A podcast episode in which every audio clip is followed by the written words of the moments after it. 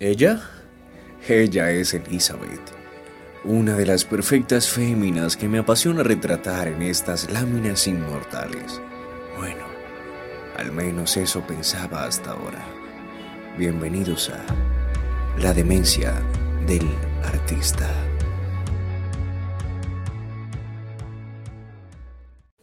Bruce Newton es mi nombre. Soy, ¿cómo podría autodescribirme? Fotógrafo, el mejor artista visual del mundo, como me llamó J.G. Bayard o un nombre de fetiches raros. Mm, la verdad es que no lo sé. Lo cierto es que fui un niño llorón y malcriado. Mucho para mi gusto ahora mismo. Siempre estuve bajo el cuidado de mi madre, muy sobreprotectora, por cierto. Tanto que me peinaba al opaje y me vestía con ropa de niña. Vergonzoso, lo sé. Mi padre, él era un campesino judío de temperamento fuerte. En un intento por masculinizarme, me apuntó a varios deportes. Pero lo único que me llamó la atención fue la natación. No me lo van a creer, pero me convertí en un nadador consumado. ¿Cómo no? Si mi principal entretenimiento en las piscinas es contemplar a las chicas, esas bellas féminas, créanme, los senos de las nadadoras tienen siempre una increíble redondez. Sus pezones marcados tras el pegado uniforme. Es maravilloso. Me gusta observarlos y delinearlos con la mirada. Recuerdo que mi primera fotografía mental fue a eso de mis cuatro años. Como olvidar a mi niñera. La recuerdo mi desnuda cambiándose para salir de fiesta. Me hallo trabajando como aprendiz de la señora Morgan. Ella es muy linda, sin embargo, tras esa linda cara esconde un temperamento fuerte y estricto. Es la dueña de un burdel en el centro de la ciudad de París. Hasta aquí he llegado después de todo. La señora Morgan, al igual que a mí, le encanta el cuerpo femenino. Es un amante de las curvas, de las piernas largas, de los labios carnosos y de los senos, sin excepciones. Hoy tenemos una sesión con una peculiar mujer de procedencia inglesa. No me emocioné, la verdad.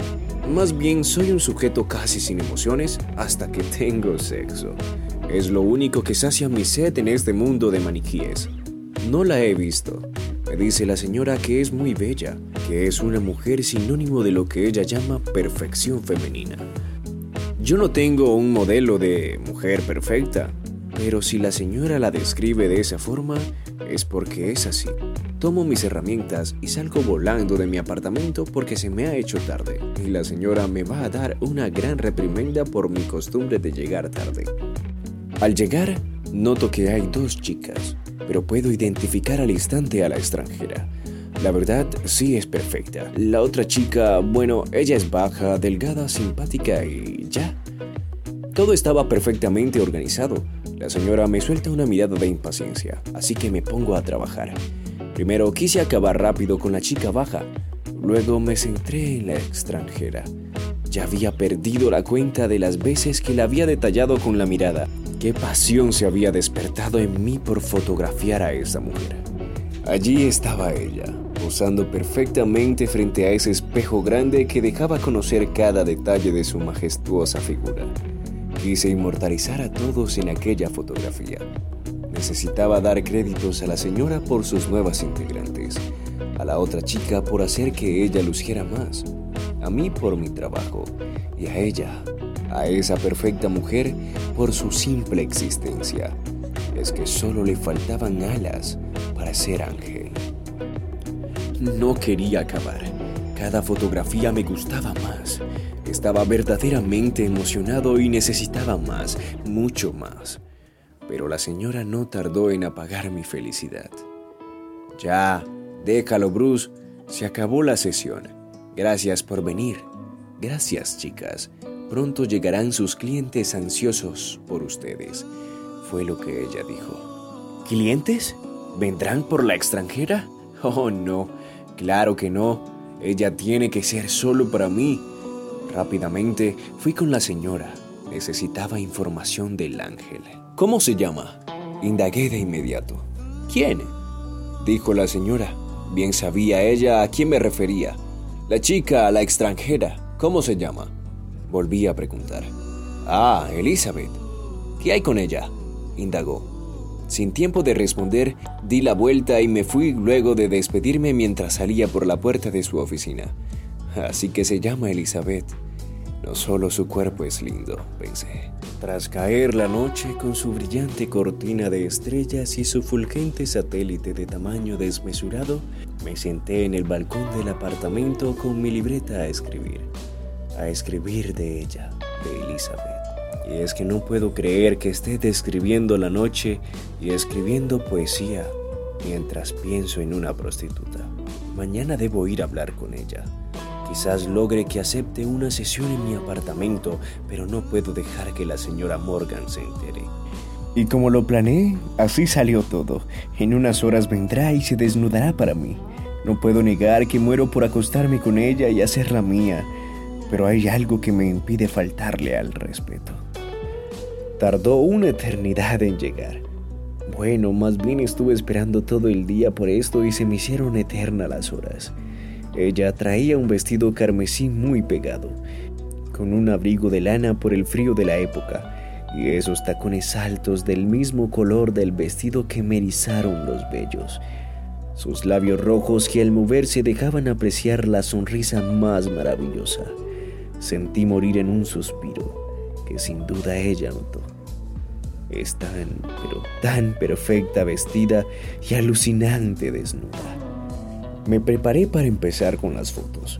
Esta vez serían todas para mí, para mi colección, y si tenía suerte podía hablar un rato con ella y hasta invitarla a salir.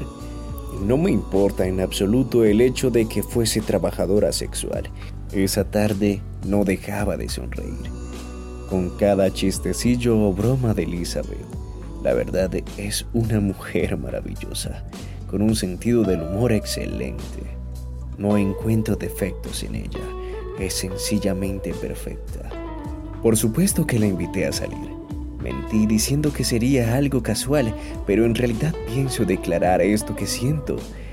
La llevaré mañana a Les Dukes Magots mi cafetería favorita, y entonces va a ser mía y vivirá conmigo sin tener que someterse a los deseos de esos asquerosos hombres adinerados y machistas.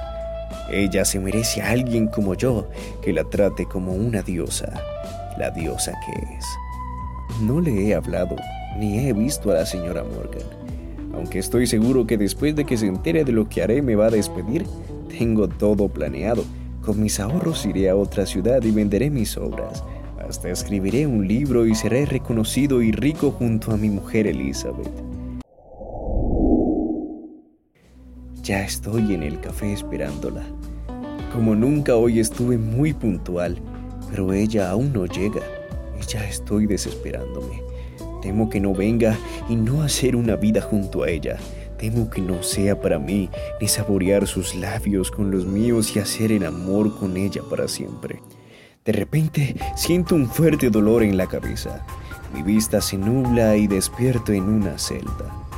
Hay dos guardias afuera. Me dan la espalda. Tengo lágrimas corriendo por mis mejillas. Rápidamente indago a gritos qué pasa. ¡Hey tú!